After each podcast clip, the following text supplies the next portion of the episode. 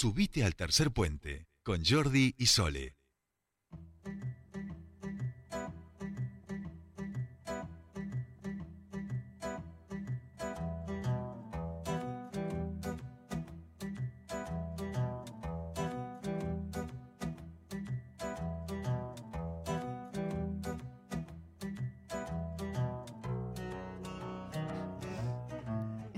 Estamos aquí, 16, 40 minutos. eh, muchísimos mensajes eh, después de la, la entrevista que hicimos recién con Gastón D'Angelo, con la Fundación este, mm, eh, Faro de aquí de, de Neuquén. Así que bueno, nada, compartamos y acompañemos. Estamos en comunicación con nuestro queridísimo, ojo, eh, mira lo que voy a decir, penúltima columna del año ya estamos, o sea, ya estamos entregando, pero sí, todo, sí. todo, todo, de comunicación y derechos con nuestro querido Pascual Novarecio Noel Caliquio.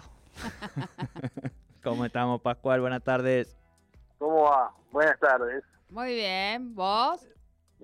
Bien, bien, acá también. Terminando el año, no solamente las columnas, sino todo. Todo. Estuviste por Eh, Salta también, por el norte anduviste, ¿no? Estuvimos en Salta, en Jujuy. Sí, este, por suerte pudimos volver de a poco a la presencialidad y bueno, estuvimos recorriendo algunas provincias. Ya espero que el año que viene no haya marcha atrás. Esperemos que no nos pase como Europa. Y, y bueno, ya estamos planificando para, para seguir con, con los recorridos. Tenemos ahora el cierre el 14 con, con Neuquén, que vamos a hacer ahí la entrega de, de certificados, diplomas. Eh, pero bueno, la idea ya es ir volviendo un poco a, la presencialidad y bueno, y hoy estuvimos en Quilmes, en la Universidad de Quilmes, ya con la primera audiencia pública del año que pudimos hacer en forma presencial. Lo habíamos pensado al principio, habíamos tenido la esperanza de hacer varias eh, de esa manera, pero bueno, recién ahora pudimos hacer la primera. Claro, eso te iba a decir, eh, que la, intención estaba, digamos. Después, bueno, hay- un señor bicho que cada tanto, viste, aparece ahí, da unos coletazos y, nos cambia todos los, planes. Diga, o sea, para muestra Europa, ¿no? Que era lo que vos decías recién. Digo, creo que en este momento que prácticamente, supongo que en Capital es distinto porque son mucha gente amuchada, digamos. Pero aquí el barbijo, eh, o sea, no se lo ve, pero de- desde hace un mes, digamos, prácticamente, ¿viste? Eh, han aumentado En, lugar- en- en lugares públicos este, se sigue usando bastante, pero mucho más relajado. Exacto. y aparte con, con mucho más eh, eh, hablando de barbijo Sí. me agarró un estornudo pero bueno este Bueno. mm, al Sí. aire Eh, Si ibas a estornudar con hay barbijo acá al mucho aire. más evento masivo que ahí sí el barbijo no existe no partidos de fútbol recitales Claro. hay, hay como una eh, gana de la gente de salir y yo creo que todo lo que vi que se hizo estuvo lleno Eh, lo que quiera Acá es el también. momento de hacer algo Exacto, exacto. Acá el, estuvo la Delio Valdés el sábado, había stand-up, había no sé qué, había no sé cuántos, y todo se llenó, digamos. O sea, no es que la gente quiere disfrutar, es así, y bueno, si se puede hacer y no nos estamos, no nos está yendo tan mal, bienvenido sea. Y bueno, contanos un poco cómo fue esta primera audiencia presencial. Eh, ¿Chocaban puñitos? ¿De qué hablaba la gente en estas audiencias? Bueno, mira, una- un dato llamativo que tiene que ver, que va más allá de las audiencias. Nosotros hicimos eh, eh, por primera vez el, el- un sistema mixto. Hoy era presencial, mañana virtual para la provincia de Buenos Aires y para la ciudad de Buenos Aires, un ámbito muy poblado, con muchos medios. Y a pesar de que nosotros estamos hartos del Zoom y de los encuentros virtuales dijimos, vamos, por fin la presencialidad, nos vamos a encontrar con la gente, la mayoría optó por la virtual. Sí, creo que ahí hay un dato de que vamos hacia un mundo eh, híbrido en el término de, encuentros eh, y que también va a suceder en, en los lugares de estudio, digamos, ¿no? Porque estábamos ahí en la casa de estudio y decíamos, bueno, vamos hacia un una forma de comunicación mixta, donde vamos a tener presencialidad y virtualidad mezclado eh, y donde, bueno, algunas cosas me parece que vinieron para quedarse porque, bueno, la gente, vos imagínate una audiencia como esta donde vos vas y hablas cinco minutos y te tenés que hacer a lo mejor 30, 40, 100 kilómetros, como Claro, hizo el compañero no- de Luján. No se justifica. Eh, y bueno, eh, la pensás dos veces y es más fácil hacerla virtual.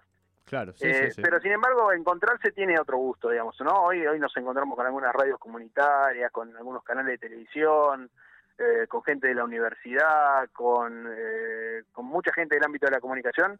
Y, y bueno, pudimos charlar, pudimos pensar planes, pudimos hacer muchas cosas que en la virtualidad no hay pasillo, este, no hay no hay ese lugar donde vos te encontrás Claro. eh, más allá de la actividad formal que te convoca, sea una charla, sea un evento, sea la presentación de un libro, eh, usted que está por presentar un libro, bien, Sí, sí. vos vas a hacer la presentación, muy lindo todo, pero después te comiste un sanguchito y hablaste con este, vino un periodista y te consultó.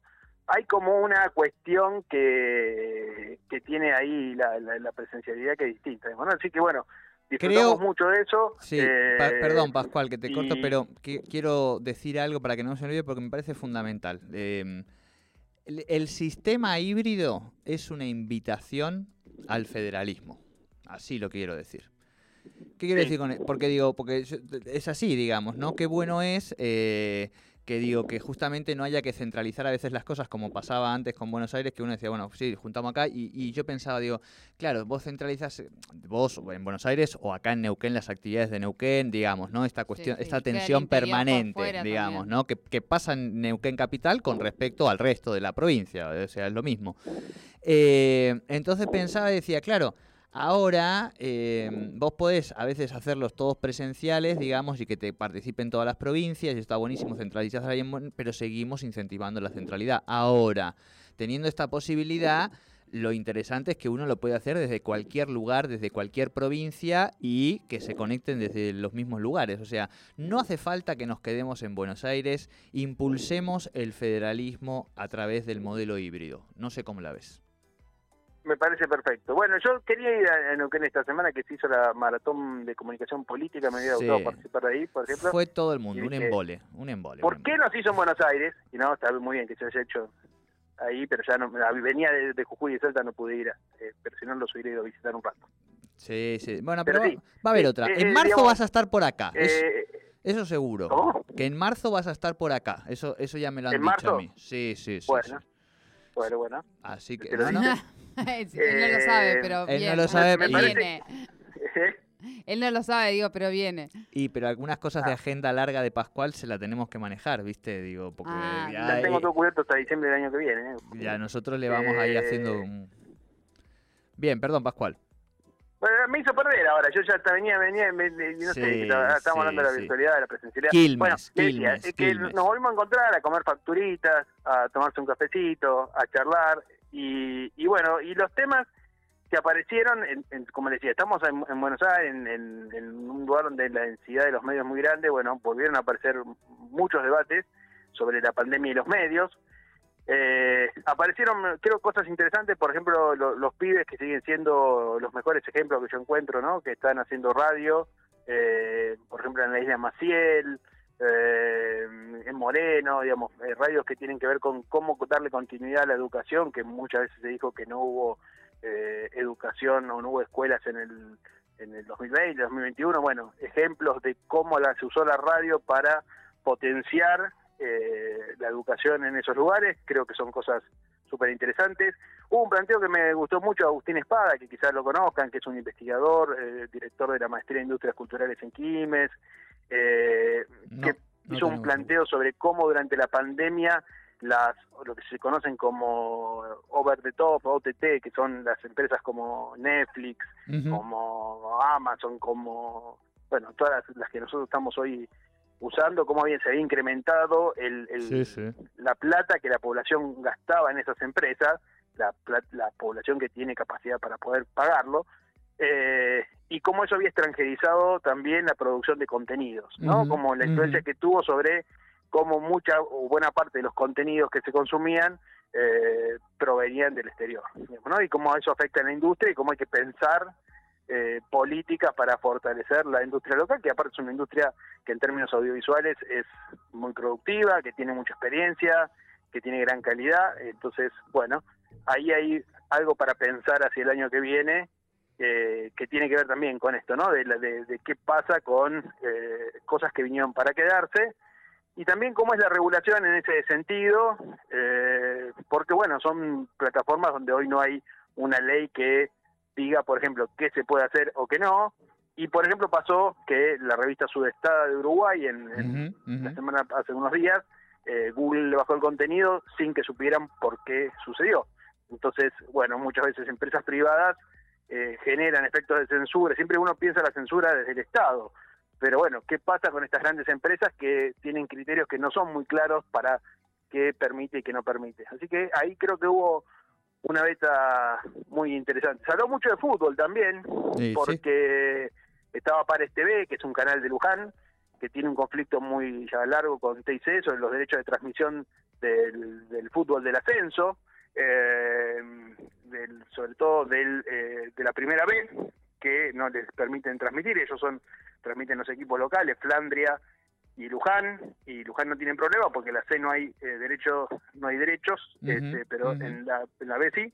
Entonces, bueno, hay un pedido para que vuelva a funcionar el COFECA, que era en su momento, ahora se llama COFECO, que es un consejo federal que establecía todos los años cuáles eran los eventos de interés que debían transmitirse en forma gratuita. Bueno, eso hace mucho que no sucede eh, y también fue un planteo que se hizo ahí.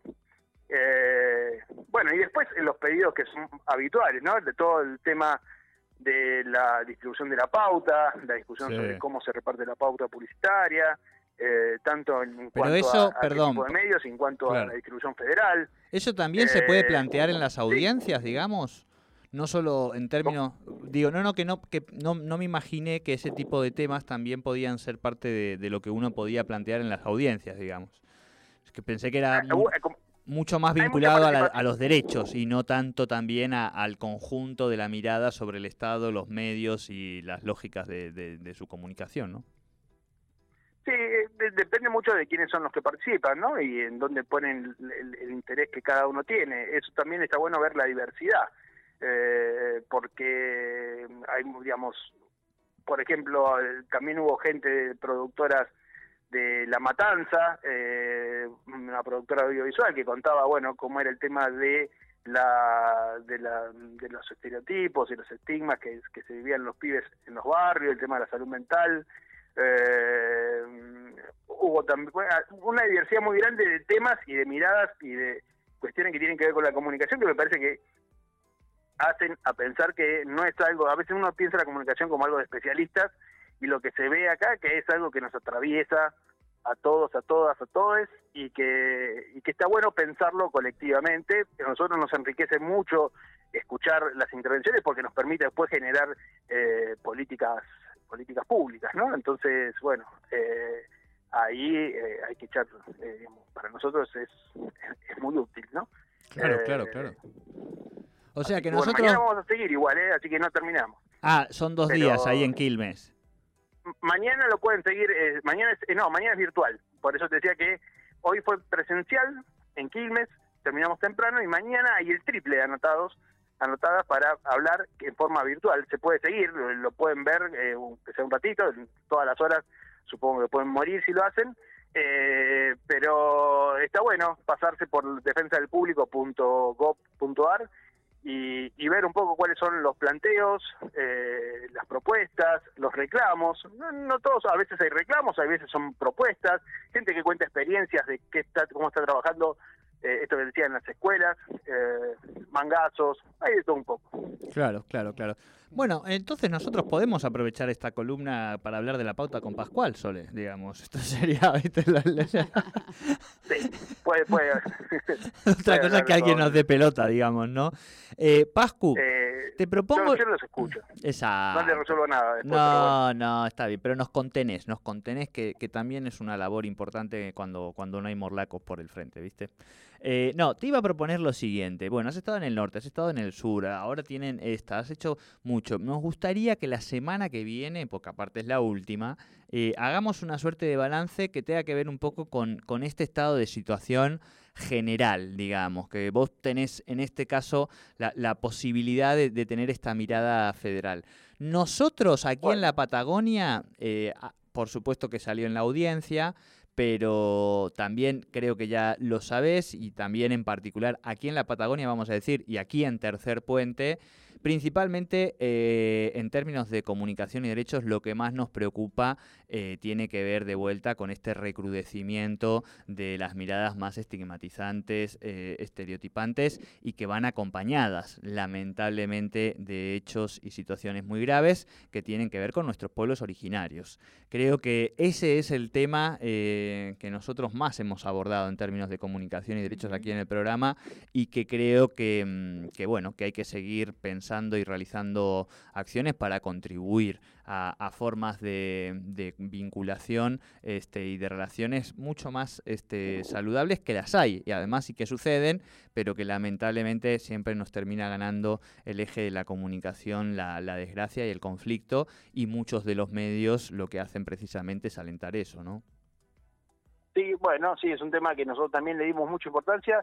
Recién todavía no tengo el balance porque fue este fin de semana, bueno, terminó este fin de semana, hubo un equipo de la Defensoría, encabezado por la propia defensora, que estuvo en Bariloche, estuvo en el Bolsón, en Mascardi, eh, hablando con las comunidades, hablando con los medios. Ahí la presencialidad también es, notable como cambia, ¿no? Porque muchos medios que nosotros habíamos de alguna manera hecho un reclamo, y sola la, la, digamos, el lazo habían sido mails o esas cosas, no había sido buena la relación y el poder charlar los problemas personalmente, que se den cuenta que nosotros no queríamos sancionar a nadie, ni había, digamos, una cosa persecutoria, permitió habilitar otro tipo de diálogo, así que eh, podemos, creo que es un tema, un, tema central y que hay mucho para trabajar, ¿no? Porque bueno, como decía vos, eso eh, puede terminar, costar vidas, digamos, entonces me parece que hay que trabajar mucho sobre eso.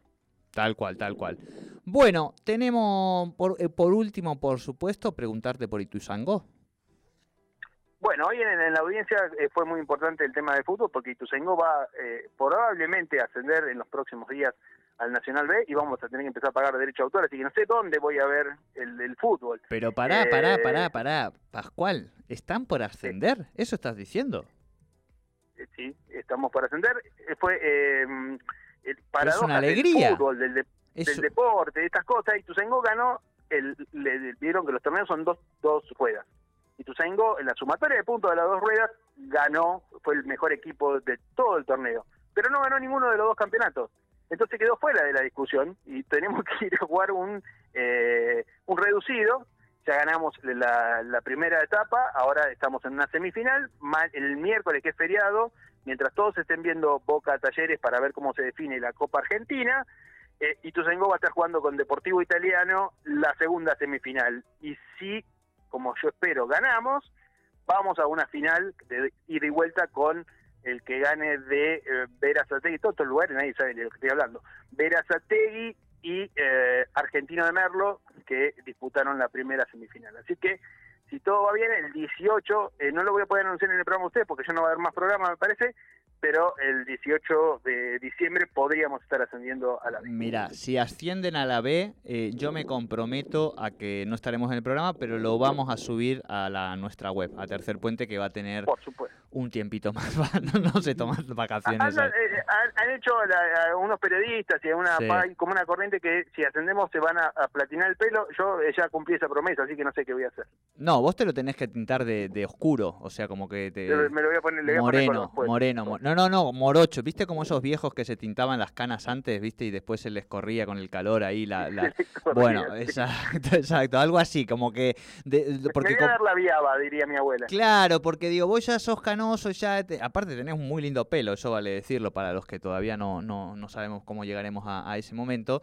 Eh, entonces, tu, tu, tu, gesto, digamos, de extrañamiento, tu gesto literario, en este caso sería que aparezcas morocho en la cancha. Ese sería un gesto tremendo. Lo dejamos ahí, lo dejamos ahí.